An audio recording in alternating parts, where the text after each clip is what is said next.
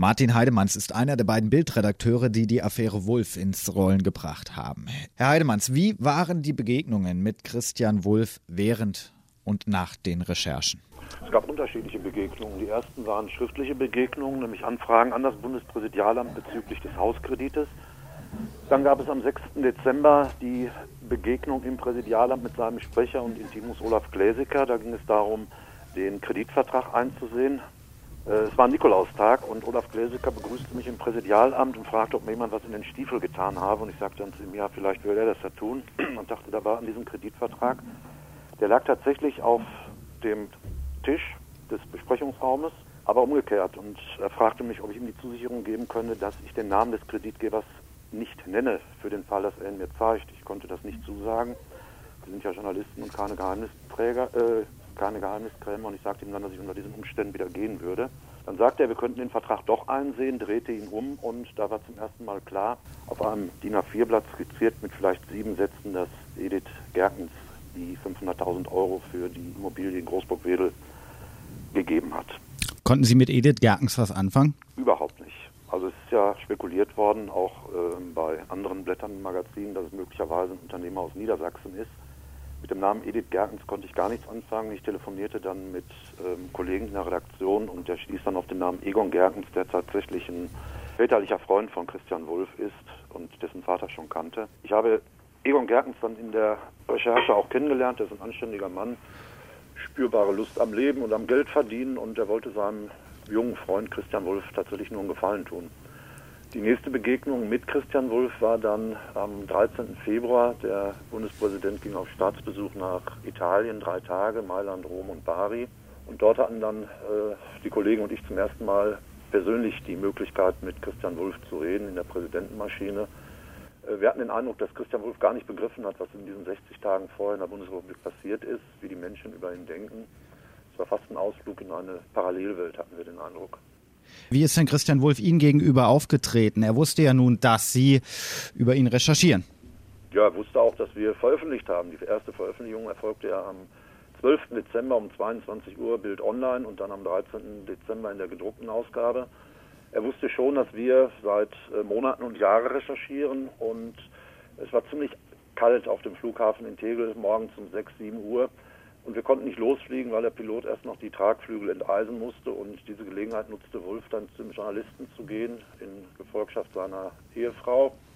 Und der Kollege vom Stern fragte ihn dann als erstes ziemlich heftig, treten Sie nur aus Angst vor der Altersarmut nicht zurück. Da war eigentlich schon klar, das wird keine Kaffeefahrt, das wird keine übliche Reise eines Bundespräsidenten in Begleitung von Journalisten ins Ausland. Er kam dann zu mir, äh, gab mir freundlich die Hand und äh, Bettina Wulff wirkte völlig entspannt. Und dann gab es hinterher noch vor der Landung in Rom ein Gespräch im Besprechungsraum mit dem Bundespräsidenten. Christian Wulff berichtet über seine Pläne in Italien, über sein Treffen mit Monti, das bevorstand, wie wichtig die politischen Veränderungen in Italien sind. Und er bat die Journalisten dann, äh, sie mögen doch bitte das Herz für Italien öffnen. Und äh, ich fragte ihn dann, was denn aktuell mit seinem Freund David Gronewold ist, ob es noch Kontakte gibt. Und äh, Wolf erklärte mir dann, dass für einen Bundespräsidenten im Ausland beim Staatsbesuch innenpolitische Themen keine Bedeutung hätten, beziehungsweise tabu seien. Das sei nicht ihm eingefallen, sondern auch von Vorgängern so gepflegt worden. Und ich fragte ihn dann, was seine privaten Kredite und diese Affären denn mit Innenpolitik in, Deutschland zu tun haben. Also es war schon eine sehr skurrile Begegnung und ähm, die Atmosphäre war eisig von Beginn an bis zur Landung. Wir kamen dann am 15. Dezember zurück und am 16. Dezember 2012 hat die Staatsanwaltschaft Hannover dann beim Bundestagspräsidenten Norbert Lammert die Aufhebung der Immunität beantragt, um gegen Christian Wulff wegen Vorteilsnahme ermitteln zu können. Und zwar klar, dass das nicht passieren wird während des Auslandaufenthaltes. Auslöser für diese Ermittlungen war eine Veröffentlichung von uns von Bild am 8. Februar da ging es um den umstrittenen Sylt-Urlaub, den das Ehepaar Wulff mit David Kronewold im Hotel Stadt Hamburg verbracht hat auf Sylt und wo immer noch ungeklärt ist, wer denn tatsächlich den Aufenthalt bezahlte. Haben Sie Christian Wulff nach dem Rücktritt noch einmal gesehen, getroffen oder Nein. gesprochen? Nein. Hat er Sie noch mal angeschrieben? Nein. Wie erklären Sie meinem fünfjährigen Sohn die Affäre Wulff? Ihrem fünfjährigen Sohn kann ich die Affäre Wulff erklären. Es gab einen Mann, der ging mit 15 Jahren in die Schülerunion. Er wurde Parlamentarier im Stadtrat von Osnabrück. Er wurde Ministerpräsident in Niedersachsen. Er wurde mit 52, 51 Jahren, also nach 36 Jahren in der Politik, irgendwann Bundespräsident. Und er hat auf dem Weg in die Staatskanzlei nach Hannover und dann nach Berlin irgendwann den Kompass für das verloren, was ein Politiker tun darf und was er nicht tun darf. Und so kann ich es ihm erklären. Da hat jemand etwas angenommen, was man nicht annehmen darf. Ob das strafrechtlich relevant ist oder nicht strafrechtlich relevant ist, das ist nicht unsere Aufgabe zu beurteilen. Wir beobachten, wir recherchieren, wir schreiben auf und die strafrechtliche Beurteilung, die liegt dann allein bei der Staatsanwaltschaft in Hannover und das wird wohl noch einige Wochen dauern, bis es da zu einer Entscheidung kommt. Ich denke, es hat einfach was mit Anstand zu tun. Was darf ich annehmen, was darf ich nicht annehmen? So würde ich es erklären. Sie haben ein Buch geschrieben. Affäre ja. Wulff, Bundespräsident für 598 Tage, die Geschichte eines Scheiterns. Warum braucht die Menschheit dieses Buch? Die Menschheit braucht es offenbar, sonst wäre es nicht nach kürzester Zeit in die Spiegel-Bestsellerliste gegangen. Aber ganz im Ernst, äh, wir versuchen Fragen zu beantworten, die in diesen 67 Tagen und danach nicht beantwortet wurden. Was passierte am 22. Dezember, als sich Christian Wulff von seinem Sprecher Intimus, siamesischen Zwilling nannte er ihn sogar, Olaf Gläsecker trennte. Da können Sie genau lesen, was im Bundespräsidialamt passierte, was die Ursache für diese plötzliche Trennung war. Ähm, wir versuchen, Wichtiges von Unwichtigen ähm, zu unterscheiden, was in dieser Zeit lange Zeit nicht möglich war. Und äh, Sie erfahren viel Neues. Sie erfahren beispielsweise, über die Abläufe in der Redaktion, die zwei Mailbox-Nachrichten, die am 12. Dezember, also ähm, am 11. Dezember heute vor ähm, einem Jahr eingingen. Erst der Anruf auf die Mailbox von Bildchefredakteur Karl Diekmann, 44 Minuten später dann der Anruf beim Vorstandsvorsitzenden der Axel Springer AG, Dr. Matthias Döpfner. Ähm, ich denke, Viele Fragen, die unbeantwortet sind, werden in diesem Buch beantwortet. Also dürfen wir neue Informationen erwarten, die es in der Berichterstattung nicht gab.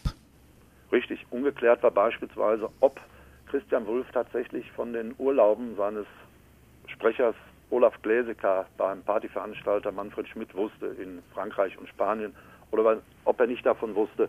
In den Vernehmungen Wulffs in diesem Fall ähm, oder aus den Vernehmungen geht hervor, dass Christian Wulff angeblich nichts davon gewusst haben will. Wir können anhand von SMS-Kontakten den Beleg dafür bringen, dass er doch etwas davon gewusst haben muss. Es gibt entsprechende Zeugenaussagen von Telefonaten, aus denen hervorgeht, dass Christian Wulff offenbar doch wusste, dass sich sein Sprecher bei Manfred Schmidt zu kostenlosen Urlauben aufhielt. Und was auch tatsächlich neu ist, Sie erfahren zum ersten Mal, dass Christian Wulff auch seine engsten Vertrauten seine Berater getäuscht hat über den Hauskredit. Bis November 2011 wussten Amtschef Lothar Hagebölling, der Leiter des Bundespräsidialamtes und der höchste Beamte äh, in Deutschland, nicht, wer tatsächlich der Kreditgeber war. Olaf Gläsecker, der Sprecher von Christian Wulff, der ihn elf Jahre begleitet hat, der ihn äh, maßgeblich gefördert hat vor, ersten, vor dem ersten Wahlsieg in Niedersachsen, der wusste tatsächlich bis November 2011 nicht, wer ursprünglich der Kreditgeber war. Auch er ist getäuscht worden äh, mit der Auskunft, der ursprüngliche Kreditgeber sei die hm. bank gewesen. Hm. Also der engste Vertraute. Sollte eigentlich in der Politik nicht das Volk der engste Vertraute sein? Das Volk der engste Vertraute? Hm. Nein, ich denke, dass äh, jeder Politiker Menschen um die sich herum haben muss, die ähm, gewisse Dinge einordnen, die ihn beraten und ähm, Hilfestellung leisten. Und äh, ich glaube nicht, dass das Volk als Ratgeber für den Bundespräsidenten äh, auftreten soll. Ihr Buch ist ein Lehrbuch für die Recherche, sagte Ulrich Wickert unter anderem. Die Informationen haben Sie ja immer aus engsten Kreisen, das sagen Sie selber. Waren das eigentlich alles Leute, die Wulf oder denen Wulf an den Karren gefahren hat und die jetzt äh, so ein bisschen zurückschießen wollen oder auch wollten?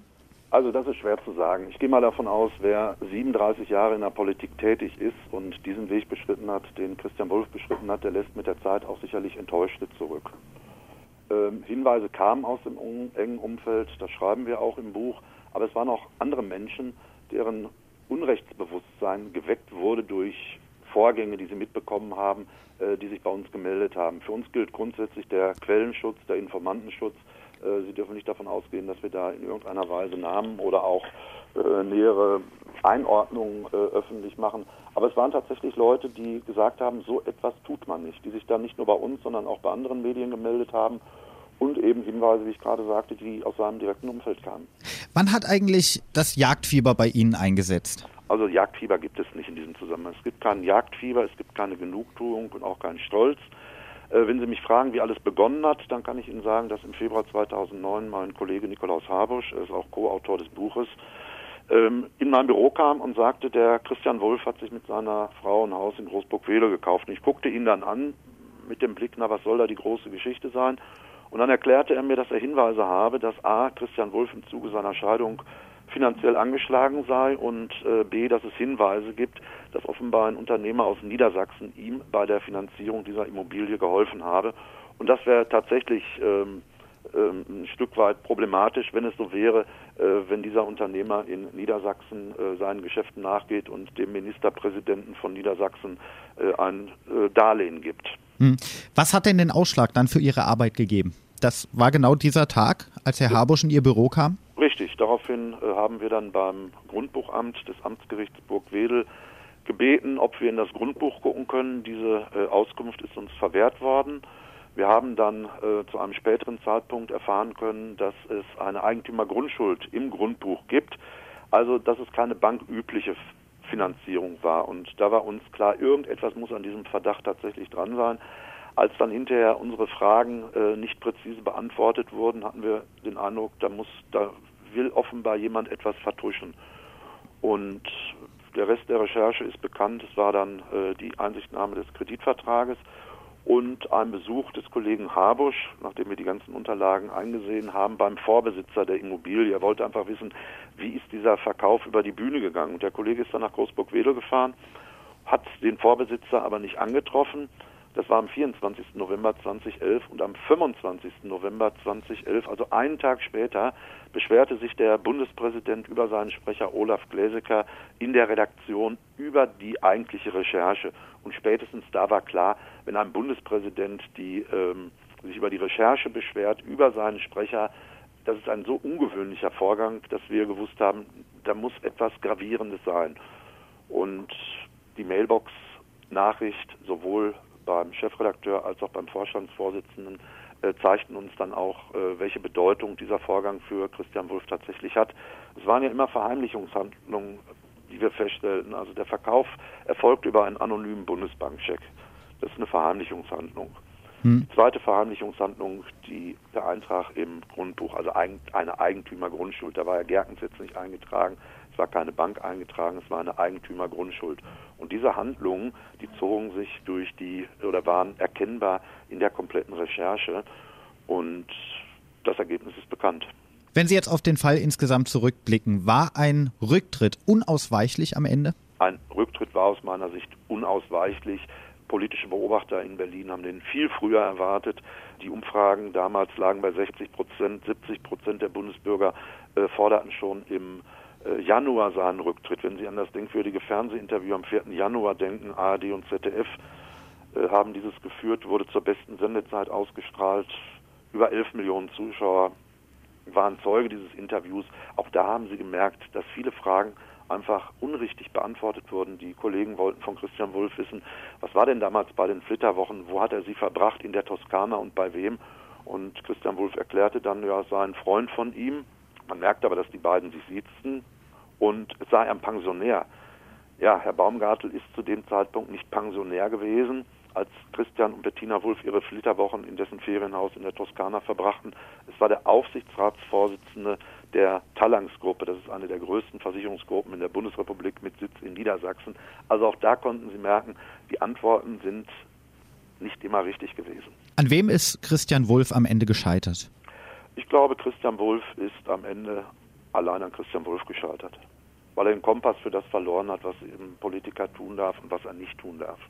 Waren wir, wenn wir nochmal zurückschauen, zu hart zu Herr und Frau Wulff? Ich kann nur unsere Recherche beurteilen. Wir haben ähm, stets offen angefragt, freundlich und sachlich.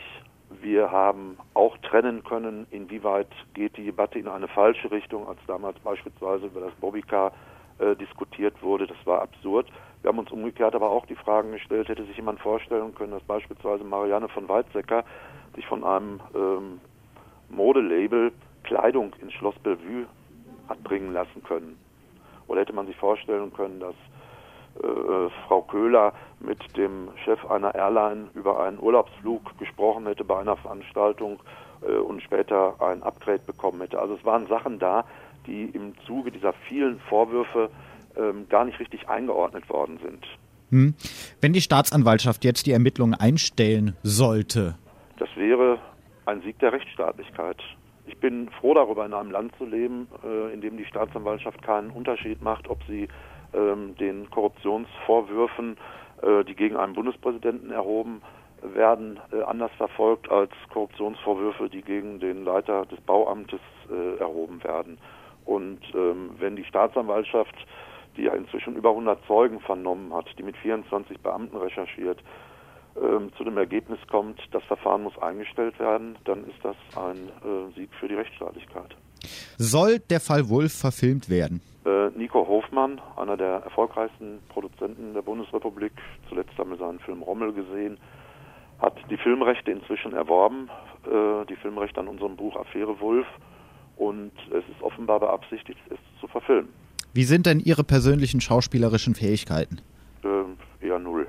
Eher null. Das heißt, und, Sie könnten sich nicht selber spielen. Ich bin ausgebildeter Schauspieler. Ah, welche Rollen haben Sie gespielt? Was Och, Sie gesehen? So ziemlich alles. So ziemlich alles. Ja.